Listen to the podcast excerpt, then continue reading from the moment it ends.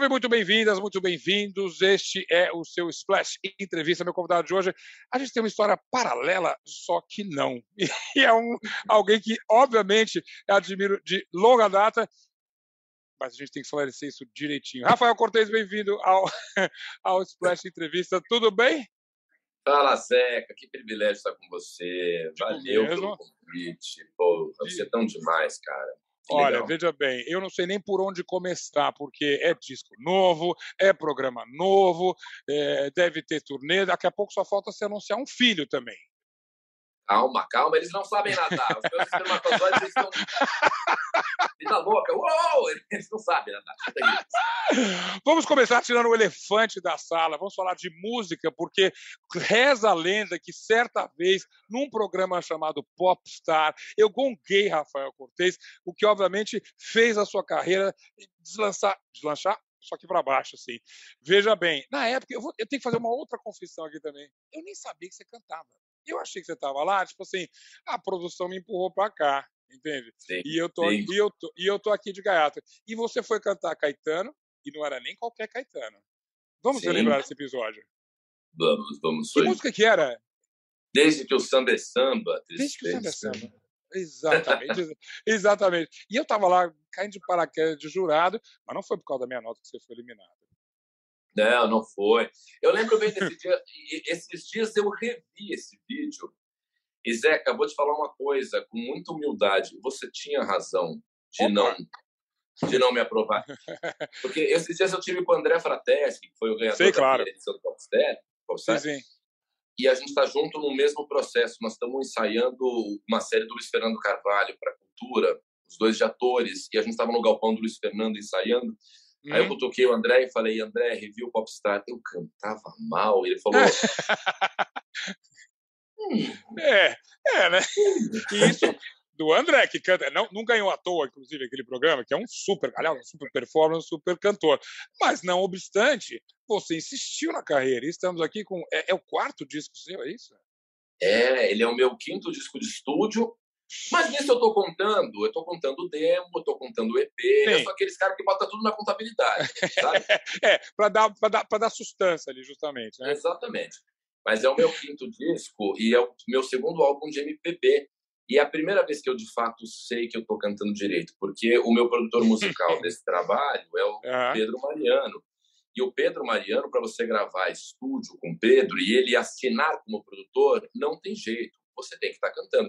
Exato. E para isso eu fiz preparação vocal, fiz fonoaudióloga, trabalhei com a Beth Amin. E nas horas de gravação, assim, o Pedro me deu insight sobre inflexão, sobre embocadura, sobre o quanto se abre a boca, palavras cujos fonemas podem mudar, o quanto o U pode ganhar um som de O para poder sair bonito.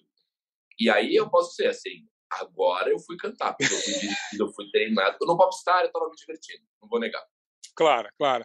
E esse, e esse, você falou, é um segundo disco de MPB, de um repertório também variado. É MPB, sem dúvida, mas hoje em dia MPB vale qualquer coisa, né? O que, que é a MPB que você traz esse disco? Olha, primeiro que é uma composição autoral, é uma música popular brasileira, mas também é uma música própria brasileira. Então, hum. é, são as minhas composições. São as minhas composições de MPB despretensiosas, mas que foram estudadas, ganharam refinamento com o Pedro, o Pedro chamou arranjadores, a gente mudou harmonias que estavam erradas. Então é uma hum. música de MPB que tem gafieira, samba, bossa nova e que tá toda elaboradinha assim, e que bebe muito das minhas referências, que são Nara Leão, Caetano, claro. Pico. Eu gosto de música mais antiga. Só que o Pedro deu uma linhagem, ele, ele, ele deu uma roupagem contemporânea. Claro. Sabe? É, é o, Pedro, o, Pedro até covardia, porque aí é música no DNA ali, justamente, e ele deve ter dado. Foi, foi o primeiro que você trabalhou com ele, o anterior não tinha, não tinha esse acompanhamento. Não. O anterior foi com o Sérgio Belo, que é um super amigo meu, super querido, que inclusive está no meu programa da cultura, ele vai ser o meu Derico. Ele será o meu assessor de assuntos aleatórios. Bom, é... legal. O, o, que, obviamente, já nos joga na, no segundo assunto mais importante aqui. Você estreia agora na TV Cultura um programa que volta ao ar depois de mais de 20 anos. Ou não? É uma matéria-prima que a gente lembrava. Na verdade, detalhe importante: disclaimer. Se você não tem pelo menos 25 anos, você nem sabe do que a gente está falando. O antigo matéria-prima. Exatamente. A TV Cultura exibiu no ano de 90, em 1990, o matéria-prima apresentado pelo Serginho Groisman. E durou só um ano na Cultura, porque na sequência o SBT roubou o Serginho Groisman e levou ele para lá. E lá o Serginho fez o programa livre. Uhum. E no uhum. programa livre, a Globo levou o Serginho para Altas Horas. Sim. O que aconteceu é que esses nomes, matéria-prima na Cultura e programa livre no SBT, ficaram patenteados como produtos de emissora. Os nomes Naquelas emissoras deles, né? Exatamente. Exatamente. O que eu vou fazer é um programa que tem um formato totalmente diferente. Não é uma cópia do matéria-prima, não é um tributo ao matéria-prima, nem uma segunda versão do matéria-prima de 1990. É um projeto que eu desenhei, que trabalhei que não louco para isso, e que ganhou como um selo de qualidade o nome matéria-prima por ser um nome que a TV tem ali pagando patente, etc., esses anos todos claro. e não dando. Então, para mim, é uma responsa muito grande, porque tem um nome clássico, um nome histórico e de longa de, de bela qualidade na cultura, hum. mas ele também pode levar as pessoas a acreditarem que eu estou fazendo um novo matéria-prima, que eu estou pegando e... e fazendo uma nova versão. E não é isso. É, ao mesmo tempo, a gente sabe que na TV tudo se transforma. Eu mesmo tenho uma história curiosa. Eu apresentei na própria TV Cultura, por isso que eu brinquei no começo com essa história meio paralela. A gente já passou por várias emissoras em comum, Bandeirantes, a própria Globo e a TV Cultura. É, eu, o, o, quando eu cheguei na Cultura, saindo da MTV, o Marcelo Paiva, Marcelo Rubens Paiva, tinha acabado de sair do Fanzine, que era assim um filhote do matéria-prima, né? Não quiseram fazer o, no, com o nome justamente para não confundir. O Serginho já tinha, na verdade, o Serginho foi logo para o SBT porque a, a, fórmula, como você mesmo falou, a fórmula inicial estourou, foi um super uhum. su sucesso ali, né? E aí fizeram o fanzine, o, o Marcelo com uma passagem no mínimo turbulenta, mas não seria o Marcelo se não fosse maravilhoso. Aí fui eu também por uma breve é, estada lá, que acho que acho que falaram 10 meses e tudo. Mas eu conto tudo isso que a fórmula mudou muito, quer dizer, é, o, tanto matéria-prima como o Altas Horas até hoje, vou montar um guarda-chuva chamado Fala Garoto, né? onde é. justamente é, você dava um espaço para o jovem falar, que era até então muito inédito na TV pelo menos esse resquício fica nesse novo, novo formato que você está bolando? Tem jovens, tem o microfone está aberto para eles? Mais do que isso, é, primeiro que o Serginho Groisman é uma super inspiração na minha carreira, na minha vida. Eu disse isso a ele já algumas vezes. Falei, Serginho, você é o apresentador de que mais gosto e é a minha grande inspiração. E foi pensando nesse lindo DNA que o Serginho tem com jovens, com universitário de um modo geral, que eu bolei uma inclusão ainda maior, assim. Hum. Como inspiração do Serginho, eu falei, o estudante no meu programa, que agora chama Matéria-Prima, é, ele não só vai ter um espaço de fala pública ali, né, podendo mandar uma pergunta, mas assim, eu boto esses estudantes para trabalhar comigo. Porque nas, quando eu fiz faculdade, eu comecei três faculdades e formei em uma. Nessas três faculdades pelas quais passei, eu senti um problema muito grande do estudante não ser aproveitado ainda na faculdade. Uhum, Tinha um monte uhum. de amigos e amigas minhas que eram cheios de gás, cheios de ideias legais, mas parecia que eles eram meio esnobados pelo mercado. E o entorno das faculdades tinha estabelecimentos que precisavam de um bom RP. Tinham teatros que estavam mal de público porque não tinha uma boa publicidade. E eu falo assim, por que não pegam os estudantes que estão aqui, colocam em estágios informais Mão de obra barata, isso. inclusive, né? É. Mão de obra barata, tá todo mundo começando. Né? Uma mão de obra grata, com um monte de, tesão, né? É, é, e é. é o que eu faço no meu programa, assim. Eu tenho seis pessoas profissionais só. Eu e mais cinco. Sim. Todo o resto do meu time, que tem umas 40 pessoas, é de moleques e meninas que estão na faculdade e que trampam fazendo comunicação, redes sociais, prospecção Sim. de convidado, é, mas, Rafa, peraí, o, o programa acontece dentro de uma faculdade, é isso? É, é meio, é meio cenário, é isso? Matéria-prima aqui comigo, ele, ele é, é, é, a primeira vez que um talk show acontece dentro de uma faculdade. Não é a primeira hum. vez que um programa de televisão rola numa faculdade que tinha o Bem Brasil do Bandi na cultura. Sim, sim, sim, é verdade. É verdade, é, é, é, é. Bem lembrado, tinha esquecido, é verdade. É. Mas agora, talk show dentro de uma faculdade é a primeira vez para a TV aberta. Então, todo o palco está montado numa faculdade, que é a Universidade Cruzeiro do Sul, no campus Anália Franco, que é um campus histórico, foi a casa claro, de Anália claro. Franco, tombado uhum. pelo patrimônio histórico, um lugar lindo. E lá eu monto um palco e eu recebo os meus convidados com uma plateia presencial de, de curiosos, de fãs dos artistas, de estudantes. É, eu tenho uma banda de estudantes de ensino médio, de molecada mesmo, que quer tocar, que faz o, é. o papel de quinteto do jogo. Claro, é, é, a banda, na verdade, é uma grande desculpa para o Rafael soltar alguns números musicais de próprio punho, né? Você dá autoria Talvez. própria. É, nem Não sempre. É minha ideia. Mas o mais barato é que a minha equipe de trabalho é isso, assim, são estudantes que trabalham comigo, que estão inclusive agora em grupos de WhatsApp, uhum. coordenados por outros colegas meus, assim, ralando. Eles vão me entregar hoje à noite, nós estamos gravando isso numa sexta-feira. Hoje, às 21 horas, é o deadline para chegar seis roteiros ou seja, um para cada programa que eu vou gravar e eu faço revisão final e entrego para eles na segunda-feira. Importante é você falar, os programas serão gravados, não vai ser ao vivo. Não vai ser ao vivo. Não, não, não, não, não, não, não são ao vivo por muitas razões. Eu também, como comediante, tenho muito medo da janela do ao vivo, assim, porque é muito tênue a linha do cancelamento, sabe, Zeca? Hoje em dia, justamente. Né? Sim, é. É, é, tem razão, tem razão. Eu, eu sou também um comediante, eu não sou só um apresentador. Eu, eu tenho um, um, um, lado meu de querer mexer com as pessoas que vêm do stand-up.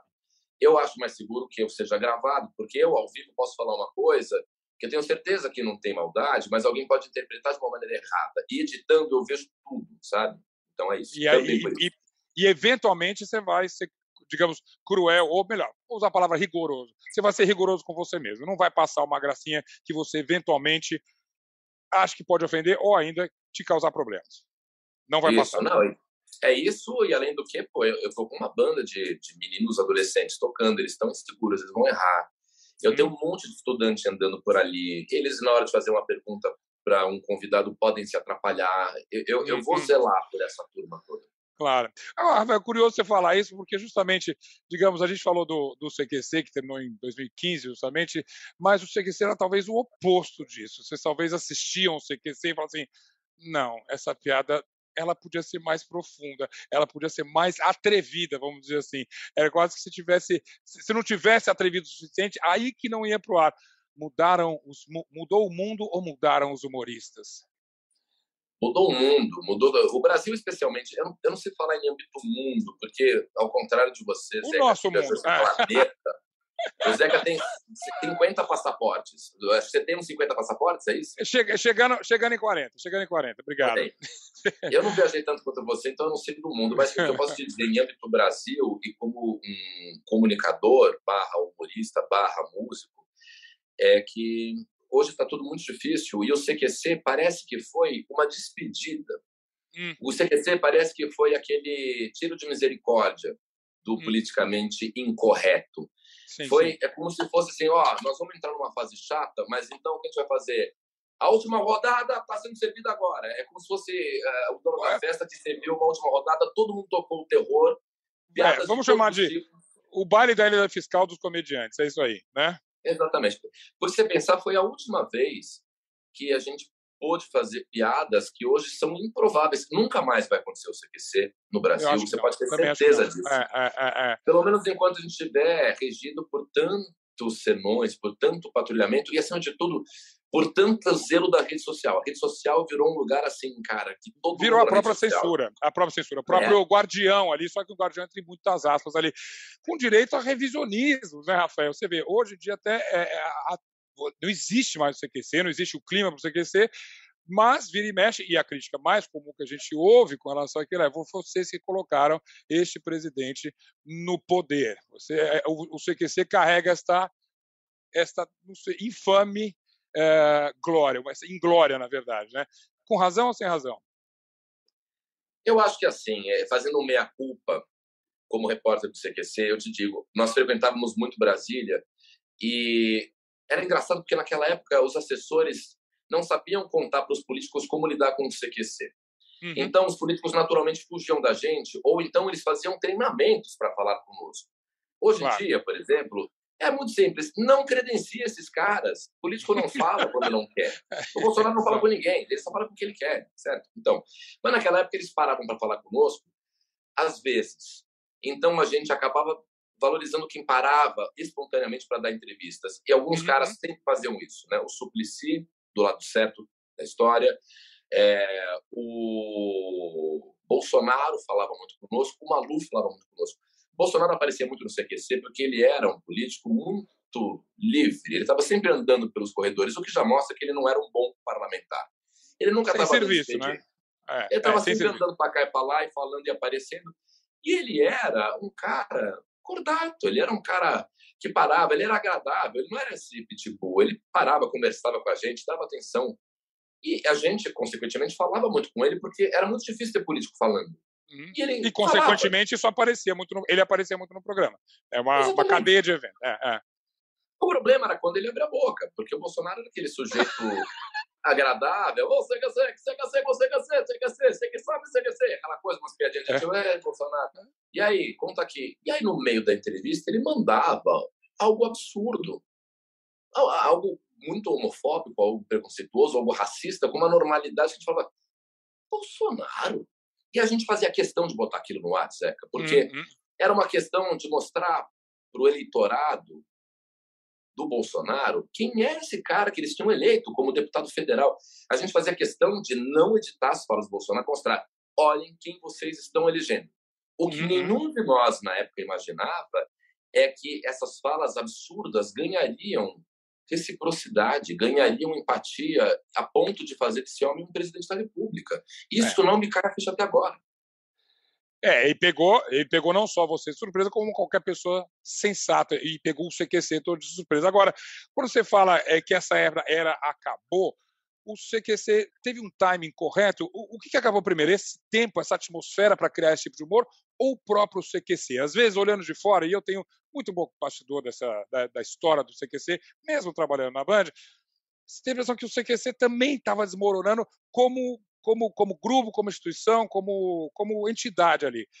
É, é, era o tempo e, ao mesmo tempo, o próprio CQC? O CQC foi se esgotando dentro do próprio formato. Hum. Isso foi acontecendo de 2013 para frente. Tanto que hum. eu saí em 2012, passei dois anos na Record trabalhando lá. Em 2015, eu fui convidado para voltar como apresentador e um co como um co-apresentador e um repórter do CQC. E foi muito cruel. Porque eu lembro que toda aquela euforia, aquela histeria, aquele amor que havia por nós em 2008, 9, 10, já não existia em 2015. Em 2015 hum. nós fizemos matérias excelentes e a gente suplicava para as pessoas verem aquelas matérias e também já tinha que bater de frente com o mundo que estava mudando. Cobrir política em 2015, por exemplo, era uma coisa que nenhum de nós queria, porque se ia cobrir a esquerda, a direita acertava porrada na gente. Se ia cobrir e vice-versa. A, a é, direita, vice-versa. É. Então já estava assim, já estava se esgotando. Mas eu acho que tem alguns pecados que foram cometidos no final do CQC. E um dos maiores pecados foi não ter dado a direção do programa nos últimos tempos para um brasileiro. Porque chegou um momento que era, era aquela coisa assim, agora, beleza, o formato é argentino, sempre tivemos diretores argentinos, uhum, não está uhum. muito bem, vamos apropriar da cultura nacional, vamos pegar Sim. uma coisa e fazer matérias que falam a cara do povo brasileiro porque estão precisando da brasilidade. E a gente se via fazendo uns testes de política e honestidade, que eram tipos de formato da Argentina, no último ano. E nós brigávamos lá dentro, assim, bota um brasileiro. Nada contra todos os diretores do CQC. Estou dizendo que, ante o desgaste, Sim. a solução seria ter um, um, um cara como você, por exemplo, que é brasileiro, sim, sim. que é do entretenimento dirigindo, sabe? Colegas é, Para ter sensibilidade. E só retomando, é, essa equipe, os argentinos são em nome da transparência, um dos diretores é o que está cuidando do meu programa novo na Band, os Mil Perguntas, que é o Nano, que com, combinamos isso. É um grande profissional, eu gosto dele, você gosta sim, dele também. Mas, mas, entendo isso. Ah, eu, eu, eu, só vou insistir uma coisa, porque também fica a impressão de que o próprio, vocês mesmos, o, o, elenco do CQC, já não se entendia tanto. É fácil até jogar, digamos, a responsabilidade para o diretor, mas ali dentro já havia um certo desgaste talvez comprovado numa era pós-CQC, com discussões e penimbas e coisas assim. Isso existia mesmo? Existia, você tem total razão. Total razão. E, e, e, olha, eu insisto, assim, eu amei todos os diretores que a gente teve no CQC e aprendi com todos eles. Eu só falei do diretor brasileiro porque é, era uma alternativa para uma emergência. Estamos com um problema, a luz vermelha piscou, bota aqui um, um coringa que fale a língua do que esse público está pedindo. Só isso. Mas é óbvio, sim, que nós, como integrantes, estávamos desgastados. E, a primeira geração do CQC foi ganhando autonomia e protagonismo em outras emissoras, em outros projetos, Exato. e foi dando abertura para uma nova geração que, que foi trabalhando com, já com um ambiente de crise. Pensa, nós éramos sete que estávamos em um time vencedor. Foram entrando outras pessoas e, e, e olha, estamos ruim, não está bem, estamos perdendo patrocinadores, a audiência não está boa, salva aí. Eles vinham com uma pressão que sim, era ruim. Sim. E nós, que éramos da primeira geração, estávamos ali muito magoados, porque a gente foi muito amado e daqui a pouco a gente tinha um monte de hater. Ah, esse aqui, esse aqui não acaba. E é muito louco, porque quando acabou. é, é. Quando ai, acabou, ai, que saudade! Tem esse momento é, saudosista. É. Eu tenho até raiva das pessoas que me encontram e falam assim. Porque acabou, eu gostava é. tanto. Eu quando eu Acabou porque você ficou tweetando. Exatamente. É, é isso. Oi, eu sou o Edgar Piccoli e trago boas notícias. Isso, Trago Boas Notícias é um podcast original Spotify produzido pelo UOL para você se informar e relaxar. As histórias que eu conto aqui são de Ecoa, a plataforma do UOL por um mundo melhor. De segunda a sexta-feira, às seis da tarde, tem um novo episódio grátis no Spotify e no UOL. Dá também para baixar e ouvir offline, quando você quiser. Tem um famoso aqui que a gente até resgatou, que é você estranhando os próprios membros do CQC se estranhando tanto tempo depois. Aí, com relação à nostalgia, parece que tem uma sua também, e eu não sei se é de, não sei com quem você fala ainda hoje dessa primeira geração do CQC, que tinha uma coisa de We Are the Champions no começo e que dificilmente ela evoluiu. Normal, os Rolling Stones a mesma coisa, a gente sabe que cada um tem um camarim e isso. Mas quando você soltou aquele Twitter, você sabe qual que eu estou falando, é, você estava olhando a uma distância ali e falava, pô, o que aconteceu com a gente? Não. Olha, você deve estar falando do Twitter que eu, que eu analisei a briga do Rafinha Bastos e do Danilo Gentili, né? Esse exatamente é que está na tela aqui agora como prova. Eu vou ser muito honesto com você porque a gente se conhece e para você posso falar a verdade. Eu falei com uma certa tristeza porque realmente é muito improvável você conseguir colocar um dia numa mesma mesa de bar todos os ex-CQCs da primeira geração. Hum. Tem muitos senões. É um que não fala com o outro, outro diverge politicamente aqui, esse aqui eu não me misturo. É, são três os caras do CQC que se dão bem com todo mundo. Agora dois, Felipe Andreoli e eu. Só nós dois. Eram três.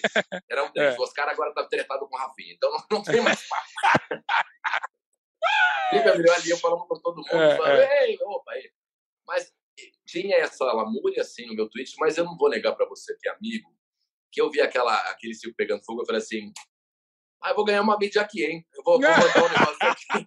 É, é show business. This is show business, man. Show business. Não, o Oscar Filho na época falou assim: por que, que você foi se meter? Eu falei, Oscar, foi ótimo. Tô em todos os portais. Saiu. Um cara como eu, quando não tá na mídia, de vez em quando vai lá e fala: vou pegar uma câmera aqui. Aí fala: olha o Rafael Cortez aqui. Aí fala: Rafael Cortez. Aí vende o ingresso. Bingo. É. Muito ah, bom. Não, você viu isso, não.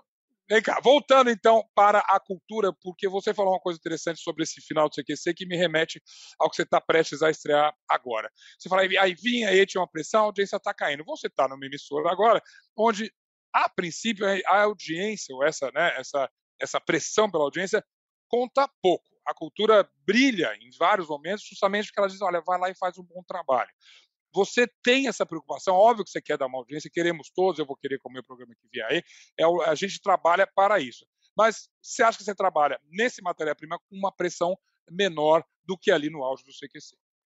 Ah, sem dúvida, e, e sem a pressão que eu tive na Record, que foi a emissora que mais me cobrou por audiência, sem a pressão da Globo também, né? Uhum. Eu ainda não tenho muito para te contar sobre a minha vivência com a cultura, mas eu estou muito feliz porque a cultura me pediu um produto de conteúdo, um produto uhum. que seja de bom gosto é, e que fale com a juventude. Eu falei, tá, mas e a pressão por audiência? Falou, também queremos audiência, mas Rafael, faça um bom produto. Quando alguém me fala, faça um bom produto antes do me dê muito dinheiro ou me traga muito pop, eu fico uhum. muito impressionado. Eu acho que é um ótimo caminho. Eu acho que é a hora certa de estar nessa emissora. E também ela vai se dar bem nesse sentido, de eu estar tá mais velho, Zeca, de eu estar tá com 45 uhum. e ter menos vaidade, sabe? Eu posso dizer que, assim, eu fui muito pressionado por Ibope ao longo da minha carreira, sim, mas eu também me impunha muita seriedade, eu também me levava muito a sério. Eu claro. também queria viralizar, tá? Então agora é, estamos todos muito amadurecidos para esse programa e o termômetro é muito bom, a cultura quer um bom projeto e eu acho que estou me cercando de gente e convidados e você em breve vai estar lá também. É, não, não fui chamado ainda, mas obviamente é, não estou aqui para pedir esse convite. Tá bom. Eu aguardo. Você vai, mas eu... você vai. Você está é. Você tá ali, cara. Está no wishlist. É. Mas, é, além de. E tem também uma expectativa. Aí você falou do, do, do, ego, ou da vaidade, melhor dizendo, que tem menos. Você é o cara que também as pessoas vão com expectativa ver um programa do Rafael Cortez. E eu acho que é uma super qualidade para nós que admiramos e conhecemos o mundo artístico. Mas isso talvez é um problema. Você é cantor, você é apresentador, você é ator, você é comediante, né? E isso que, obviamente, se você fosse, se estivesse na Broadway, você era Deus, né? Você ia trabalhar com o Lima Miranda, né? Porque você, você e vários artistas brasileiros, eles têm essa multifunção. O público, porém, às vezes fala assim: mas peraí, esse diz o Rafael, mas o cara conta piada. Ah, bom, agora ele está querendo ser apresentador, mas ele era um comediante, não sei o que tal. Como você dribla esse, esse multitalento, na verdade? Eu vou te falar que é, é, é terrível. Eu, tem um lado que é muito sofrido para mim. Eu escolhi o caminho do multifacetado, do empreendedor multifacetado, eu diria assim, né? Eu sou muito empreendedor e, e eu tenho a carreira como um rio e os afluentes dos rios são os braços uhum. da minha carreira. Tem um sim, braço sim. que vai aqui, que é a música, o outro é a comédia, o outro é a TV, o outro é a internet.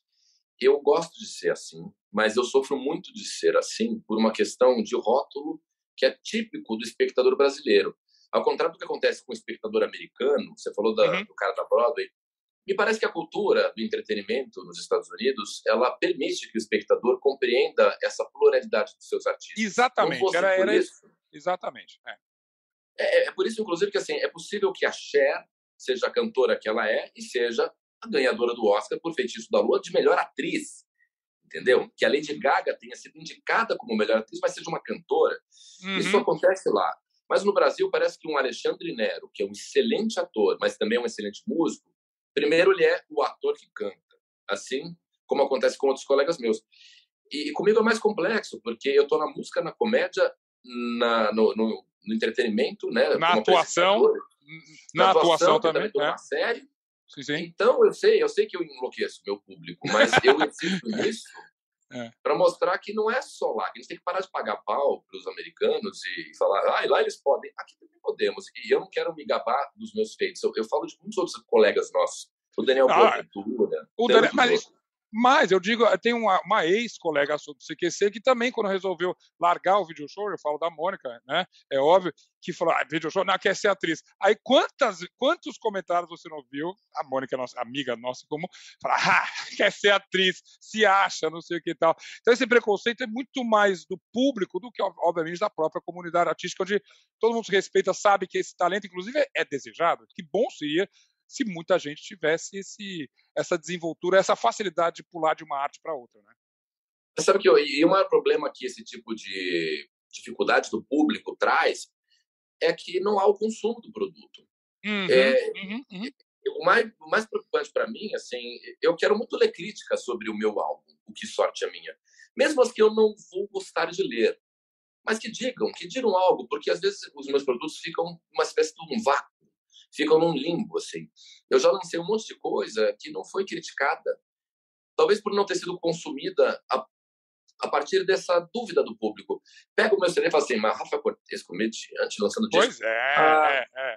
Cara, ouça, ouça o disco, veja o matéria-prima, ou vá no show de comédia, e a partir daí estabeleça uma crítica. E eu vou, eu tô com 45 anos de idade, eu não tô mais moleque, eu tô há muitos anos fazendo isso aqui. Já, eu já é. tenho idade para confiar no meu taco, e receber o que agrega e também falar, ah, foda-se, entendeu? Mas é isso, a dificuldade do, do, plural é esse. Às vezes ele não é, não é sequer consumido. Eu não vou passar por isso com matéria-prima porque eu estou na TV. A TV tem um consumo orgânico, inato. Certamente, certamente. É, é. Mas talvez eu tenha esse problema com o meu disco. E isso é um problema mesmo, sabe? É, mas ah, vou falar só do programa mais um pouquinho, falar de geração. Você vai estar falando com pessoas que talvez não tenham se assisti te assistido no CQC, ou se viram, viram no YouTube, alguma coisa assim. Rapaz, eu já estou muito acostumado com gente que fala assim, mas você trabalhou na MTV, jura, né? Então falando mal. E é, e é normal.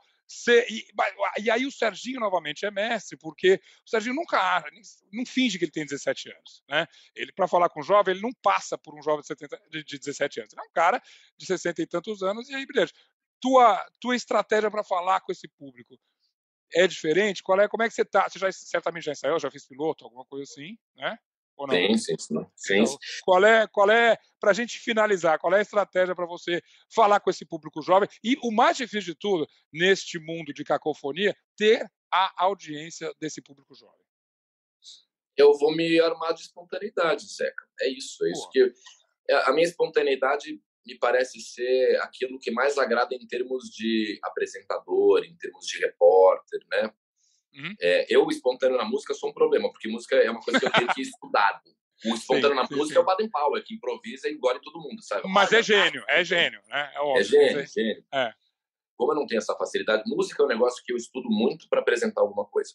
Uhum. Agora, comédia, TV, internet, no que tem esse tete a tete com a câmera, eu vou me munir dessa espontaneidade, uma espontaneidade é, do século 21, do ano de 2021, uma espontaneidade claro. que, que, que, dialoga com o tempo que a gente vive, né, Zeca? Eu, eu, minha espontaneidade não pode ser tão grande a ponto de fazer bullying com um aluno, a ponto claro. de fazer uma piada que possa ser indevida para os dias de hoje e surgir um cancelamento. Mas sim, essa sim. espontaneidade do erro, por exemplo, assim, da risadinha, ai, errei a câmera. E, gente, não, é, essas coisas que são orgânicas, é isso que eu não posso deixar o programa deixar de exibir, sabe? É, é, é isso, é isso que eu tenho. É, mais que isso, acho que já vira spoiler, então eu só tenho que te agradecer, desejar aquela merda enorme na estreia, é óbvio, mas isso é de praxe, e sobretudo, esperar o convite para participar do, do Matéria-Prima. Mas você está, você vai, e, e, a gente discutiu isso, eu fiz uma lista de pessoas e eu falei, vamos trazer o Zeca. Bora. Você não está nessa primeira leva de gravações porque, muito surpreendentemente, nós conseguimos fechar os convidados antes da gente fazer um convite para todo mundo. Então, Uma raridade no mundo do show business. Parabéns. Ponto para matéria-prima. Muito bom. Pô, não, Muito foi bem. legal, foi legal. Estamos bem, estamos felizes. São convidados legais. E você vai. Você só não vai Bora. se não quiser. Eu espero em breve também ver o pôster do Matéria-Prima nesse seu, nessa sua linda parede aí, que é um, um mosaico, ah. o túnel do tempo de Rafael Cortez. Todo muito cartaz bom. de stand-up. É, eu tô ligado. É a parede do ego, Zeca. E é muito... Vai, vai massagear. Deixa eu ver, o que mais? Meu Oscar? Olha o meu Oscar. Fora isso, olha que, que, coisa mais elegante. Mas ainda falta o Emmy, o Tony e o Grammy. Tá? É Aí... troféu imprensa, todo mundo tem isso aqui. Todo mundo tem. É do CQC, a gente ganhou coletivo, mas eu falo, olha o meu Oscar aqui, ó. Bora lá, merda lá Obrigado, e a gente Zeca. se fala depois, Rafa. Tchau, obrigadíssimo. Parabéns, Zeca. É nóis. Tchau, tchau.